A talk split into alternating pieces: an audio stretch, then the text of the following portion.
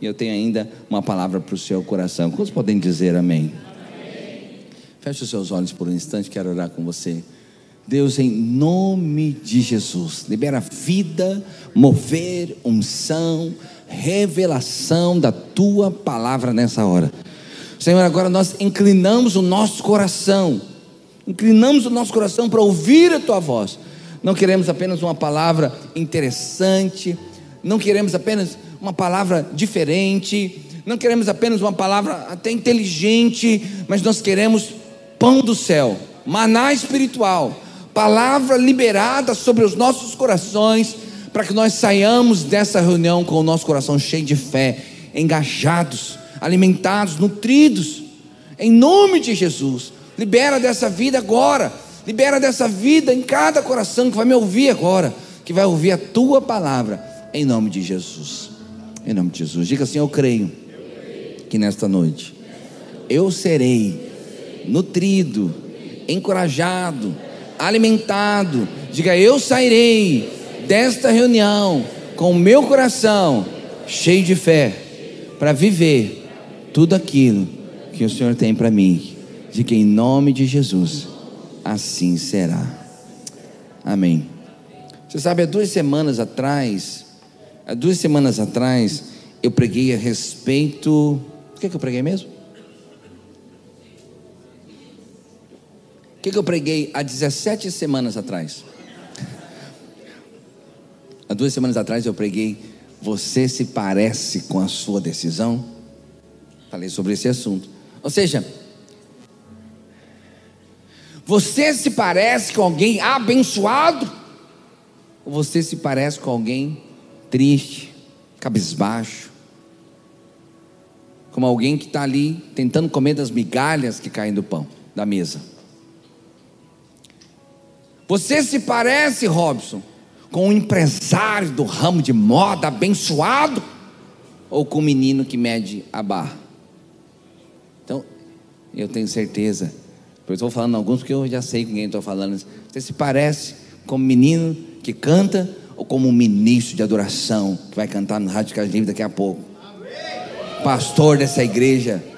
Como, como que você se parece? Quando as pessoas olham para você, eles ficam inspirados, eles têm dó. Eu falei para o Juninho, cadê o Juninho aí? Juninho está aqui hoje, deve estar tá com o pai dele. Ah, está lá no fundo. E aí, Juninho, você se parece como um empresário do ramo automotivo? Ou como um coitado que fica apertando os parafusos embaixo do carro? É porque o, o, o Juninho é um especialista, né? mecânico, especialista, agora virou empresário. Então, mas a maneira que você se veste, a maneira com que você fala, a maneira com que você conduz, a maneira com que você olha nos olhos, mexe os braços, define quem você é. A pessoa fala com você, ela tem confiança ou ela tem desconfiança? Ela sente segura ou insegura? Transmite credibilidade ou, ou descredibilidade? Então, é importante. Então você pretende, e como é que você vai se parecer? Quando você crê claramente nas promessas de Deus para você.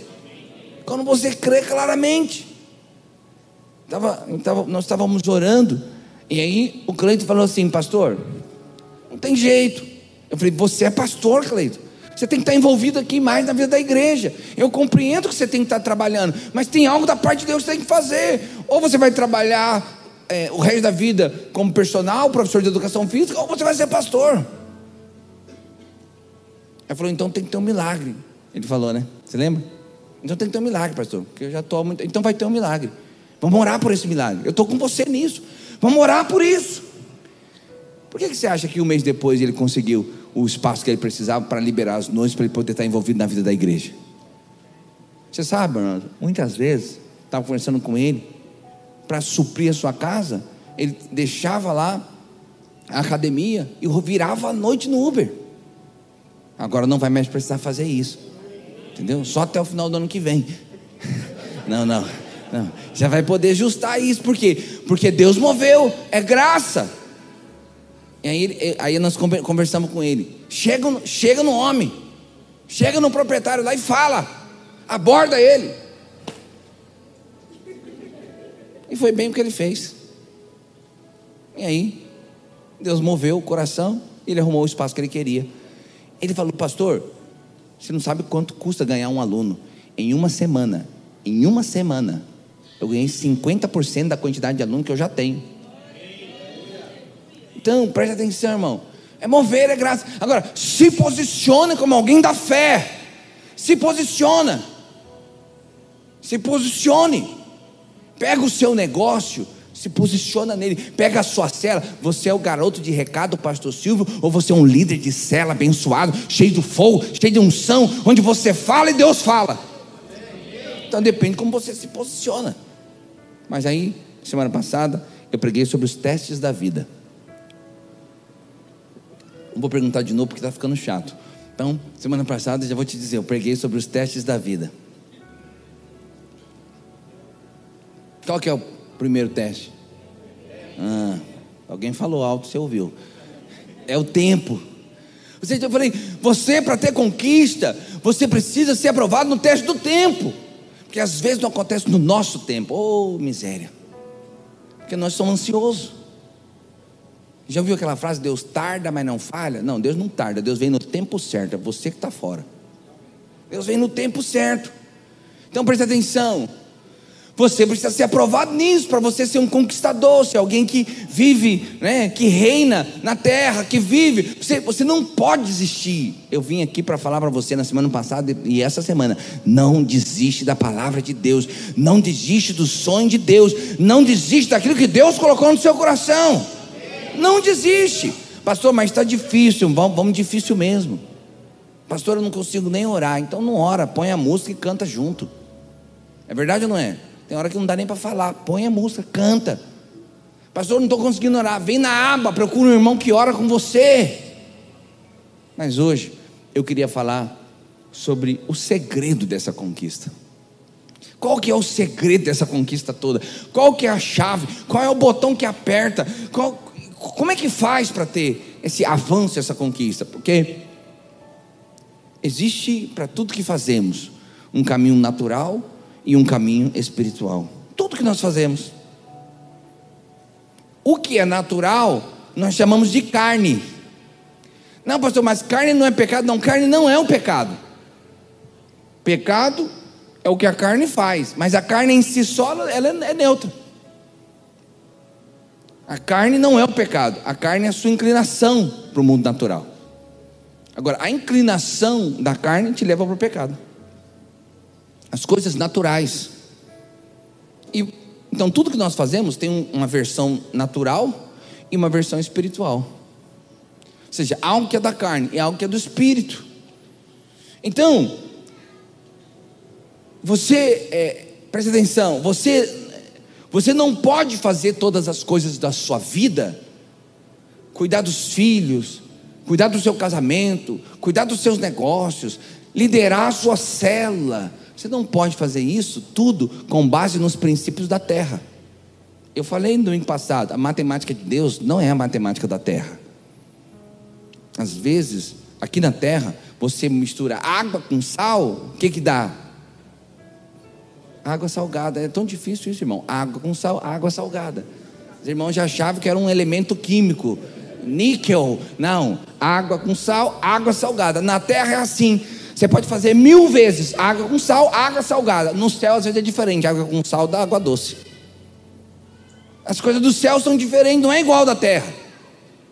Então, às vezes nós pensamos que temos a capacidade de avaliar o tempo e achamos que está demorando. E aí a gente quer fazer o quê? A gente quer acelerar. Pastor, mas a gente está no ano da aceleração. Nós estamos no ano da aceleração. Existe uma promessa de Deus para nós, existe uma palavra de bênção para nós, que nós estamos no ano da aceleração. Mas a gente não quer acelerar de qualquer jeito. Existe um jeito certo de acelerar. Nós queremos acelerar com o pé do Espírito Santo no acelerador. Ou seja, Deus na frente, o mover de Deus na frente, não do nosso jeito em si. Porque nós, hoje eu vou te explicar isso, nós não somos capazes de acelerar nada. Ah, pastor, somos sim. Você estuda, você se prepara, você faz. É, eu, não, ok. Você pode fazer a melhor faculdade da vida. Você pode. Quem está estudando medicina? Tem uns aqui que está. Vitor, Cadê? Mas estava aqui agora mesmo. Está ali no meio, não quis levantar a mão. Então, às vezes você está estudando medicina, você pode fazer o melhor curso de medicina. Qual que é o melhor curso de medicina do mundo? Eu não sei, mas vamos supor que fosse o da USP. Você pode fazer o melhor curso de medicina que existe. Só que se no dia que for, no dia da formatura, você tem um infarto e morre, não adiantou nada. Quando você entendeu? Então, em última instância, é o Senhor que está no governo das coisas. Nós nos esforçamos, fazemos o nosso melhor, estudamos, treinamos, nos capacitamos, mas preste atenção, a minha confiança não está nisso.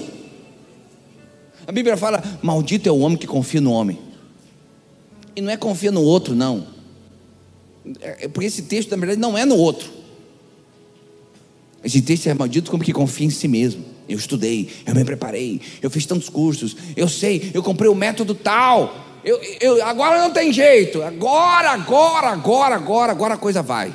Presta atenção. A Bíblia fala que maldito é o que confia nas coisas da terra. Você precisa depositar, depositar sua confiança no Senhor. Pastor, então agora eu não treino mais, agora eu não me capacito mais, agora eu não estudo mais. Não, eu faço todas essas coisas, mas a minha confiança continua no Senhor. Eu faço. Você sabe,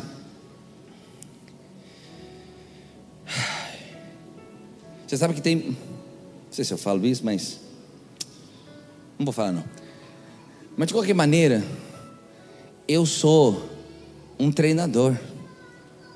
Eu tenho um projeto.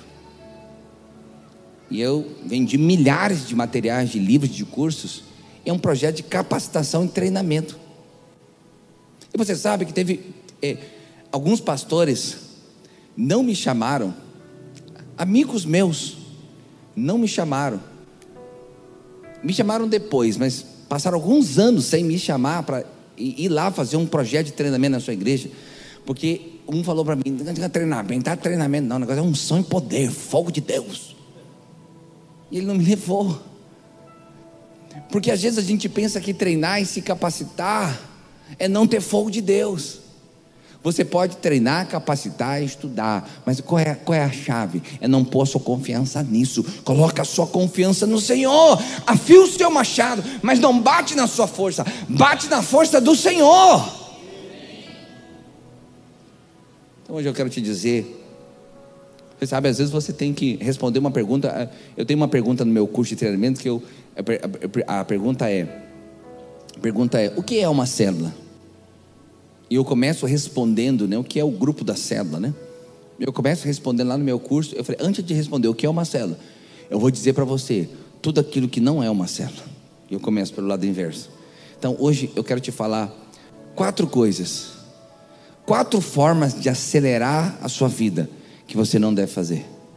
Quatro exemplos bíblicos de pessoas que pisaram no acelerador, que passaram na frente daquilo que Deus estava fazendo e não se deram bem. Quando estão comigo, digam amém. amém. O primeiro exemplo é o exemplo de Israel, quando eles estavam atravessando o deserto rumo a Canaã. A Bíblia fala que Israel ficou 400 anos no Egito como escravo. Deus levanta Moisés. Moisés, então, é instrumento de Deus para tirar o povo de Israel. Você conhece, tem as dez pragas e tal. E eles aí então saem é, eles são, recebem autorização então de Faraó para deixarem o Egito.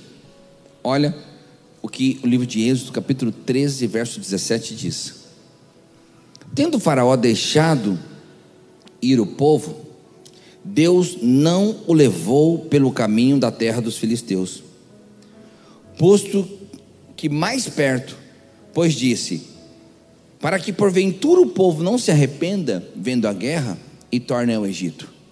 E aí o texto continua. Então, Deus está falando assim: ó, eu não levei o meu povo para Canaã pelo caminho mais perto, mas o levei pelo caminho mais longo. Porque indo pela terra dos filisteus, vendo eles a guerra, não desanime voltem eles para o Egito. Essa foi a explicação que o próprio Deus disse. Mas deixa eu falar uma coisa para você.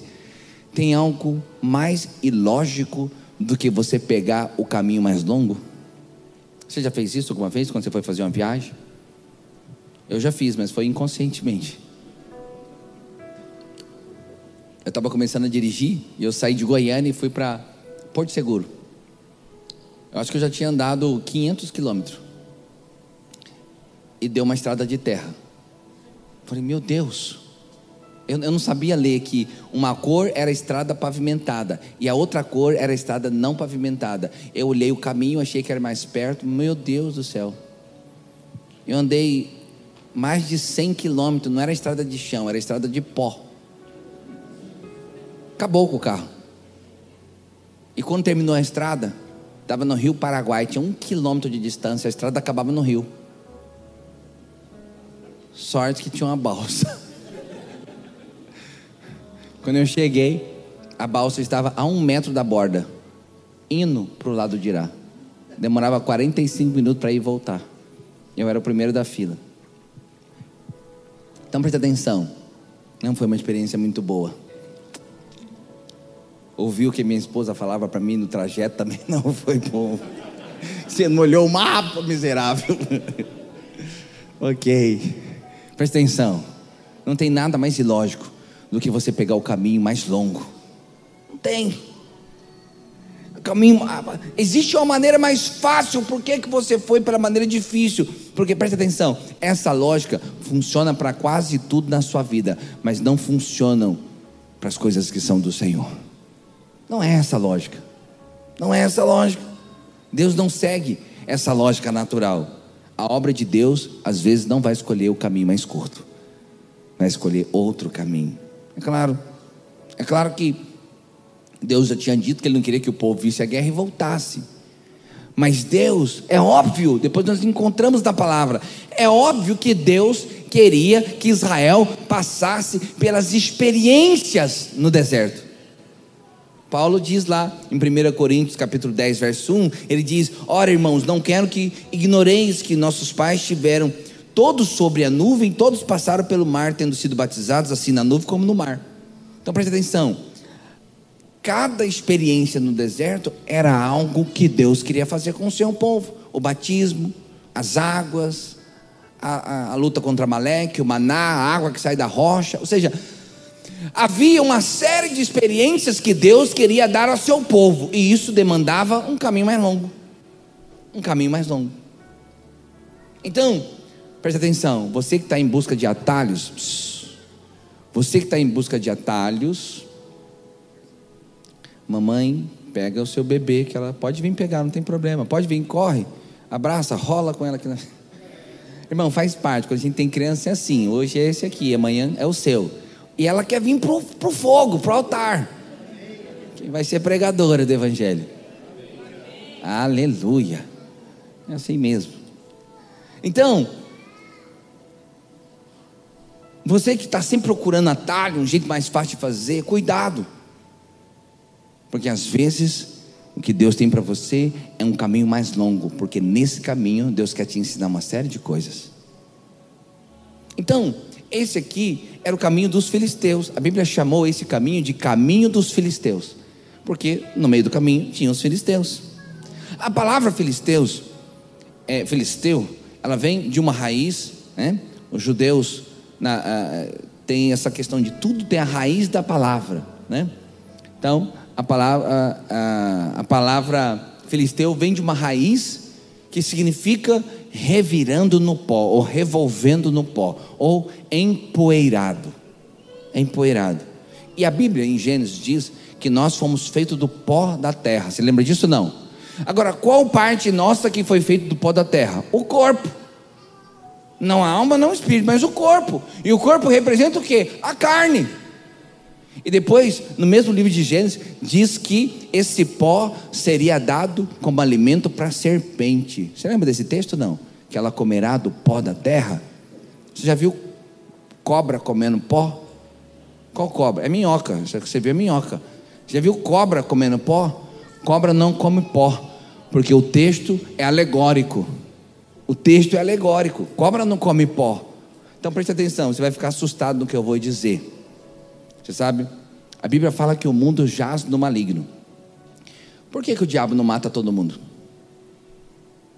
Porque se o mundo jaz no maligno, Por que, que o diabo não mata todo mundo? Sabe por quê? Porque ele precisa do homem. Porque ele come do pó da terra. E para o diabo, as pessoas que estão sem Deus lá fora, elas na verdade são uma grande. É, o mundo lá fora é uma grande fazenda e as pessoas são vacas, na alegoria. São vacas que serão é, devoradas por demônios. E como é que o homem alimenta demônios?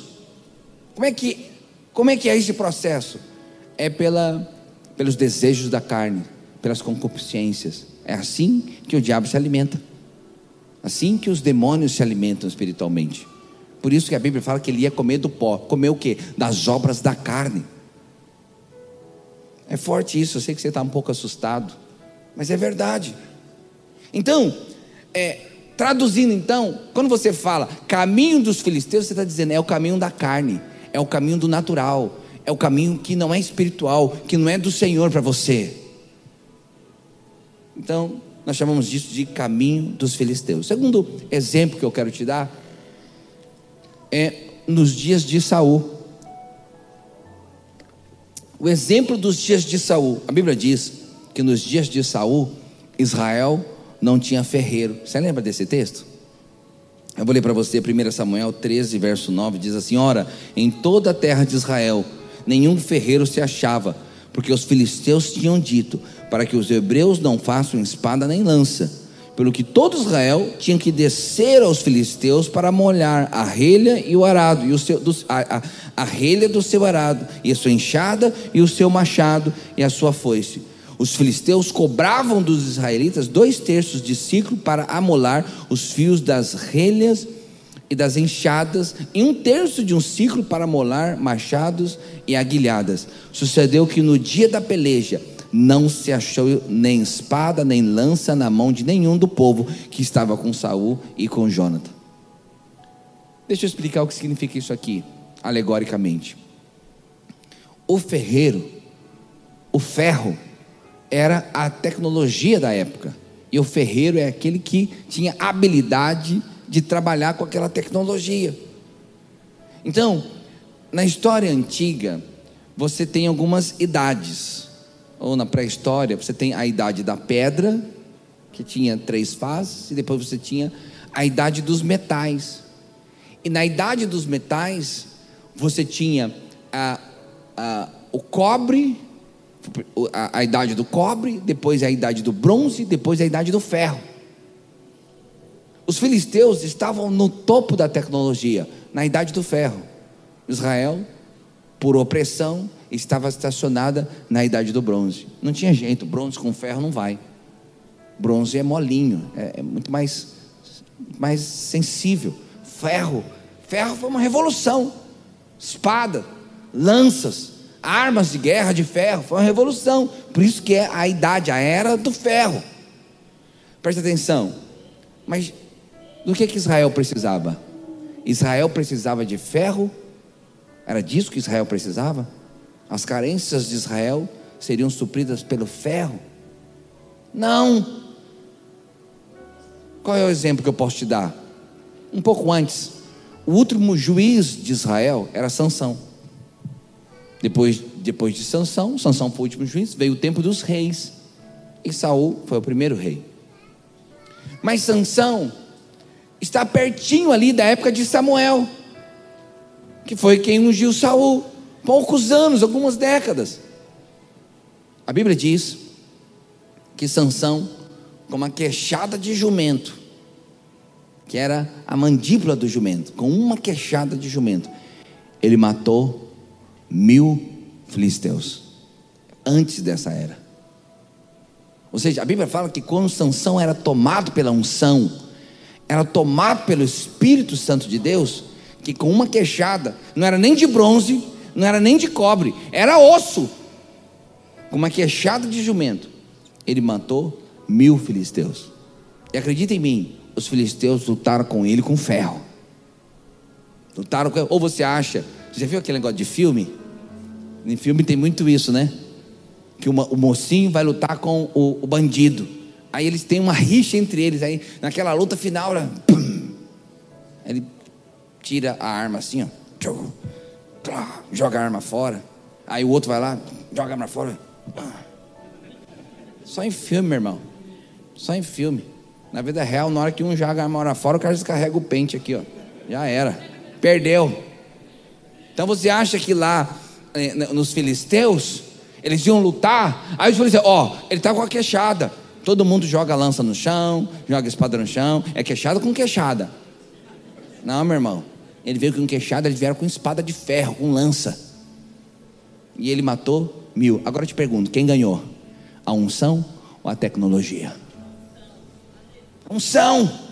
O que você precisa na sua vida não é. De... Eu não estou dizendo que a tecnologia é ruim, a tecnologia é boa, mas não dependa da tecnologia, dependa da unção. O que você precisa na sua casa é unção, o que você precisa no seu casamento é unção, o que você precisa no seu negócio é unção, o que você precisa na sua empresa é unção. Eu posso ter a tecnologia, eu posso treinar, mas eu não dependo dela, eu dependo da unção. Da unção de Deus. Irmãos, eu posso falar, eu sou um pastor da tecnologia. Eu estou há muito tempo nisso. Às vezes o Felipe, o Felipe é o pastor da, da, da mídia, né? Da, das redes sociais. Às vezes ele fala para mim, pastor, é difícil de agradar o senhor, porque o senhor é do meio. É difícil, porque a sua régua é alta, qualquer coisa fica fora. Quando eu vou conversar com outros pastores, os pastores Maria Geral, eles sabem muito pouco de tecnologia. Às vezes é o filho que sabe, é o irmão que sabe. Irmão, eu sou da tecnologia. Há muitos anos. Eu não conseguia fazer minhas coisas decolar. Fazendo tráfico, pagando, blá, blá, blá, não conseguia.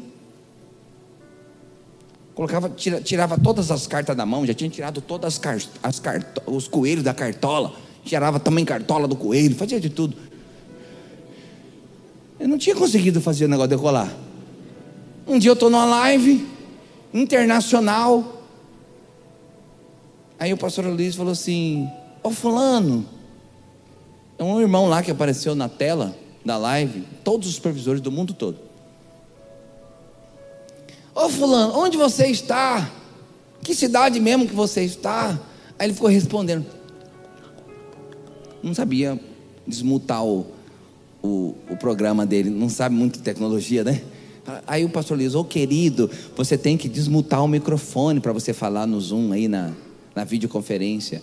Aí eu respondi para ele: Falei, é Fulano da cidade tal. Era o Luiz de Araraquara. Falei, é o Luiz de Araraquara, pastor. Ele falou: Silvio Lacerda. Como é que está você e o seu projeto, Seminário Afendo Machado? Nossa, tenho visto você pela internet. Que bênção, meu irmão. Falou 15 minutos de mim, não era nem comigo que ele queria falar. 15 minutos, Leandro. Só falando do Silvio. Já tinha posto dinheiro no tráfico, já tinha feito evento, panfleto, cartaz, já tinha me pintado de prateado e ficado no sinaleiro. Não ia. Do nada, a graça me alcançou numa reunião. Acabou o telefone, desligou. Desligou o telefone, desligou a, a live. Eu passei um ano viajando o Brasil inteiro para atender todo mundo. Um ano viajando. Um, um, um, um flash, um raio da graça. Deus usou o pastor Luiz para me abençoar. Foi um raio da graça, um, um lance. Aconteceu. E ele ainda falou para mim assim: ó, Vou levar você na minha igreja. Aí a galera, nossa, meu telefone, que ah, com moral com o chefe, hein? Que que é isso? E eu fui mesmo ministrar um seminário na videira de Goiânia. Foi bênção demais. Então preste atenção. É a graça. Estude, se prepare, use toda a tecnologia que tem a seu favor, mas não dependa dela. Não dependa, dependa da graça, dependa do amor de Deus, dependa da unção de Deus. Seja cheio do Espírito, seja alguém cheio de unção, seja alguém vigoroso na sua vida. Dependa do Senhor. Vai fazer a fertilização in vitro? Vai fazer? Faz. Depende do Senhor. Vai mandar o seu currículo. Não fica pensando, agora meu currículo tá que tá. Agora que eu comprei o método extraordinário dos currículos Não, não. Pode comprar o um método, faz o currículo maravilhoso, mas vai entregando, vai, vai entregando assim, xerecalavassori andalabas, xeicararabas, e aí é poliglota, aham, xoucaralabas, vai orando, e vai, vai entregando o currículo, vai no fogo, vai na unção.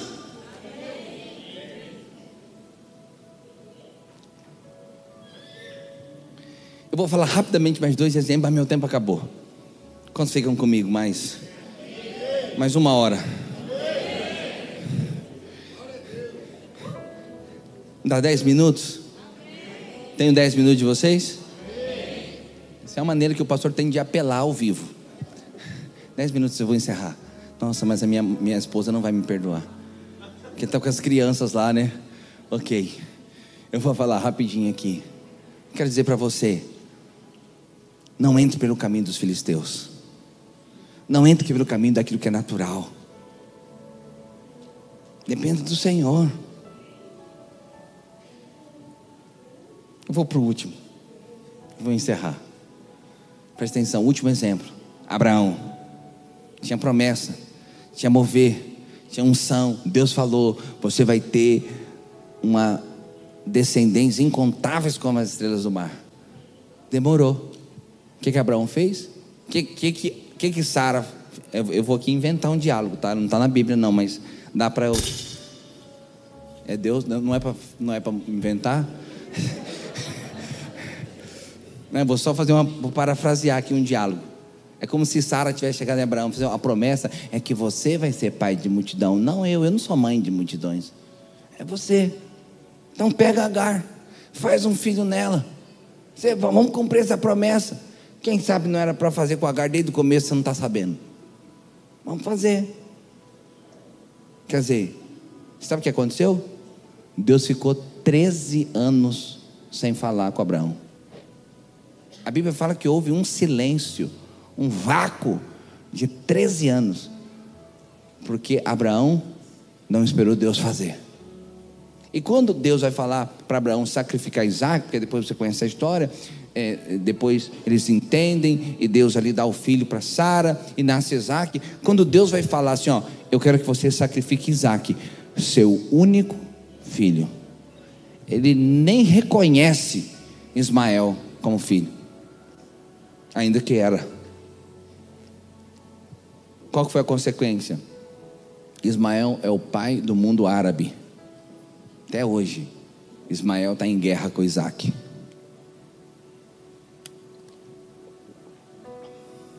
Você sabe qual que é o segredo do sobrenatural? Você sabe qual que é o segredo da conquista? Você sabe qual que é o segredo da bênção? Seja alguém cheio da unção. Seja alguém cheio da vida. Seja alguém cheio de autoridade espiritual. E Deus vai fazer na sua vida. Pastor, eu não sei como, como que faz esse negócio para ser unção. O senhor, o senhor crê em transferência de unção? Quantos querem transferir? Não, não vou perguntar para você não. Você sabe? Eu creio em transferência de unção. Só que a unção vai em forma de semente. Sei que algumas pessoas elas querem vir aqui, pastor. Libera essa unção na minha vida. Põe a mão na minha cabeça. Libera o manto. Eu ponho, eu até libero, e a unção é transferida mas ela vai em forma de semente. Você vai ter que regar, você vai ter que cuidar, você vai ter que desenvolver, até que ela tenha expressão também. Como está entendendo? Então deixa eu falar qual que é a maneira de você ser alguém cheio de unção. Eu poderia aqui dar dez passos, podia ser até o título da pregação da semana que vem. Mas tem um passo que é o resumo de todos os passos. Se envolva na vida da igreja se envolva na vida da igreja. Sabe por quê? Porque a unção vai ser derramada na sua vida à medida que você precisa dela. Você precisa de uma unção para crer, você precisa de unção para liderar, você precisa de unção para evangelizar, você precisa de unção para orar. Mas, pastor, e a minha família? A sua família faz parte da igreja, meu irmão. Envolva-se nisso. Envolva-se. Envolva-se. Ah, pastor, fiquei sabendo de fulano que ele abandonou a família e queria morar dentro da igreja, mas isso é um desequilíbrio. Isso é algo que às vezes a pessoa faz e ela não faz nem por maldade, ela, ela quer agradar o Senhor, mas às vezes entra em desequilíbrio. Deixa eu te dizer, a sua vida são vários pratos, igual aquele aquele, no circo que você vai, que fica girando, é o prato da família, é o prato da casa, é o prato do trabalho, é o prato da cela, é o prato do discipulado, é o prato do culto, é o prato do projeto. É, são vários pratos. Rode todos os pratos, mas não deixe de se envolver na vida da igreja, porque a vida da igreja é um canal para você, vai te alimentar, vai encher o seu coração de fé, vai te dar é, é, alimento vivo. Presta atenção, Cristo é o cabeça, o sangue de Cristo, que é a vida de Cristo, ela, ela flui no corpo, ela não flui fora do corpo. Ah, mas eu sou o dedo do corpo. Mas se você decepar o dedo e colocar o dedo para lá, a vida que flui no corpo não vai chegar no dedo, ainda que o dedo seja parte do corpo. E com o tempo esse dedo, esse dedo vai apodrecer lá, vai esfriar, vai perder a temperatura, vai esfriar, vai apodrecer, daqui a pouco cheira mal. Então preste atenção, o corpo tem, todos os membros precisam estar ligados no corpo. E o corpo recebe a vida do cabeça. O cabeça é Cristo. Você precisa ser alguém cheio de unção, cheio da vida. Envolva-se, envolva-se. Enche o seu coração de fé. Fica de pé onde você está.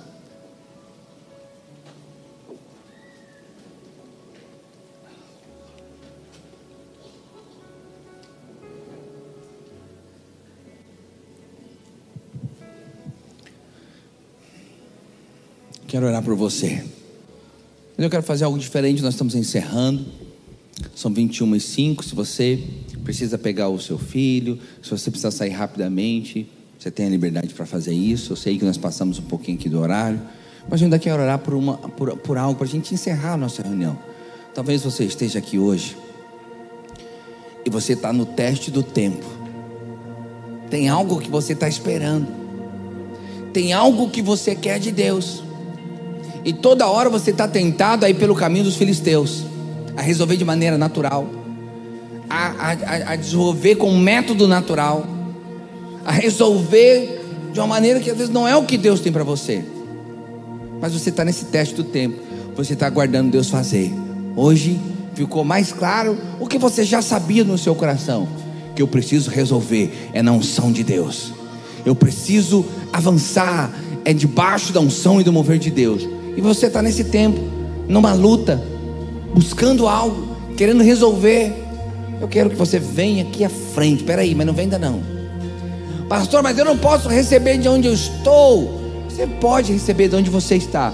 Mas você sabe, quando você vem à frente, você reage a essa palavra. Vou te falar, é muito mais poderoso, é muito mais emocionante quando você realmente reage quando você realmente dá uma resposta para aquela parábola, para aquela palavra. Então eu quero te convidar a ter uma experiência aqui agora. Eu quero orar com você sobre isso, para que você seja cheio de unção. Os pastores vão pôr a mão na sua cabeça e nós vamos declarar a vida de Deus sobre você. Se você está nessa situação, venha para frente para a gente poder encerrar o nosso culto.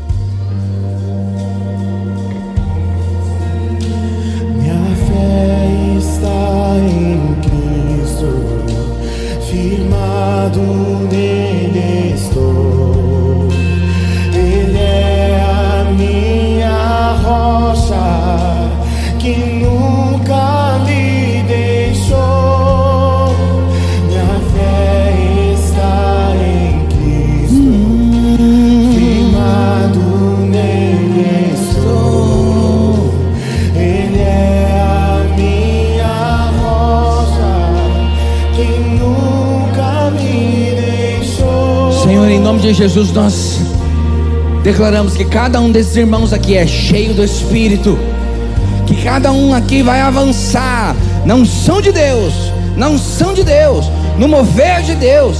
Em nome de Jesus, eu quero declarar que cada um deles aqui é tomado pelo Teu Espírito, vai avançar, vai prosperar, debaixo da unção, debaixo da graça, debaixo do favor, debaixo do amor de Deus. Senhor, livra de errar, livra do caminho dos filisteus, livra do caminho natural, livra dos métodos naturais, livra de pôr a sua vida e depender disso, mas que eles possam depender do Senhor eles podem fazer o que eles quiserem, mas em última instância, eles dependem do Senhor. O Senhor é que tem a chave que abre a porta que ninguém abre. Senhor, usa essa chave, põe essa chave no miolo e abre essa porta em nome de Jesus. Senhor aquele que fecha a porta que ninguém abre. Senhor, entra nessa circunstância, entra nesse casamento, entra nessa madre, entra, Deus, em nome de Jesus, nessa empresa, entra nesse negócio. Senhor, entra agora nessa situação com a provisão que é do céu. Senhor, libera, libera, libera o óleo, o óleo, o óleo, óleo da unção, o óleo da vida, o óleo do poder de Deus. Libera agora sobre cada um deles, em nome de Jesus. Eu declaro que eles estão agora no mundo espiritual, transbordando da unção de Deus. Senhor, inclina o coração deles, inclina o coração deles para a igreja, inclina o coração, o coração deles para o mover, inclina o coração deles para o serviço, inclina o coração deles para depender do Senhor, inclina o coração para ter experiências poderosas, e nessa caminhada, nessas experiências, nesse processo, eles serão ainda mais cheios do Espírito, cheios do Espírito, em nome de Jesus, cheio, cheio, cheio, cheio, cheio, cheio, em nome de Jesus. Vai à frente, vai à frente, vai à frente, vai removendo a barreira, removendo os Golias, abrindo o mar em nome de Jesus, em nome de Jesus. Oh, cante, cante com a gente. Está em Cristo. Vamos encerrar esse culto cantando essa canção. Ele é a minha rocha. Oh, caralabaxerere. Nunca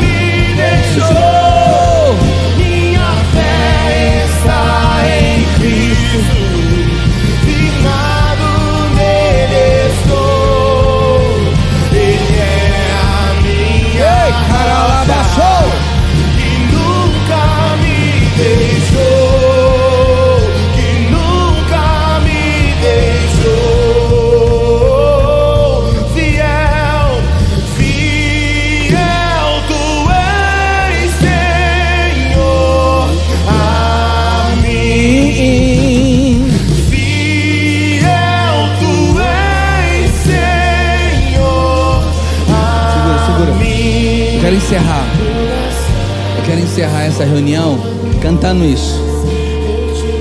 Cantando a capela. Esse- essa parte do fiel. Vamos fazer isso? Cante, cante isso. Com uma atitude de fé. Quando você ca cantando, você fala: Eu creio, eu creio, eu creio.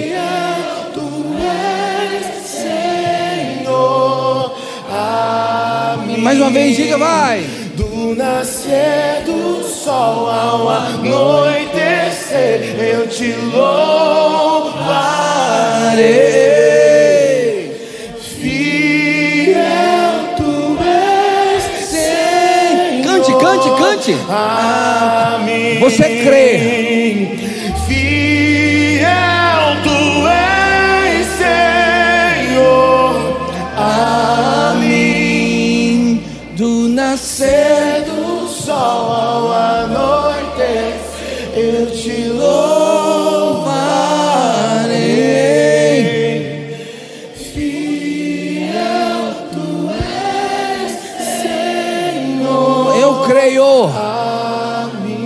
Diga assim, diga eu creio que o poder de Deus.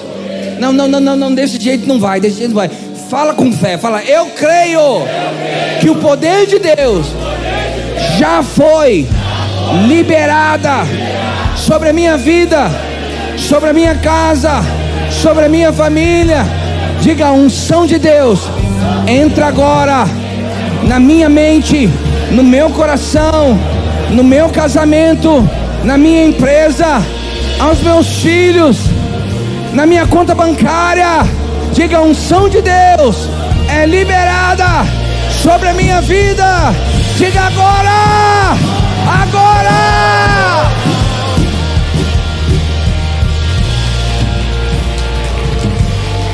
Coloque a sua mão assim para receber. Quero terminar essa reunião com você. Deus, em nome de Jesus, que essa palavra possa bombar, possa explodir e ganhar dimensão no coração desses irmãos. que eles possam agora voltar para casa com essa revelação explodindo. É algo que eles já sabiam, mas agora explodindo numa outra dimensão. A bênção de Deus, a unção de Deus está sobre as nossas vidas, sobre as nossas casas, sobre as nossas famílias, em nome de Jesus. Diga assim: Eu já recebi aquilo que é de Deus para mim. Fala assim: com os meus olhos naturais, eu ainda não vejo, mas no espiritual eu já recebi e eu creio, assim será, em nome de Jesus. Amém. Aleluia. Amém. Amém e amém. Estamos encerrados. Deus abençoe a sua vida e até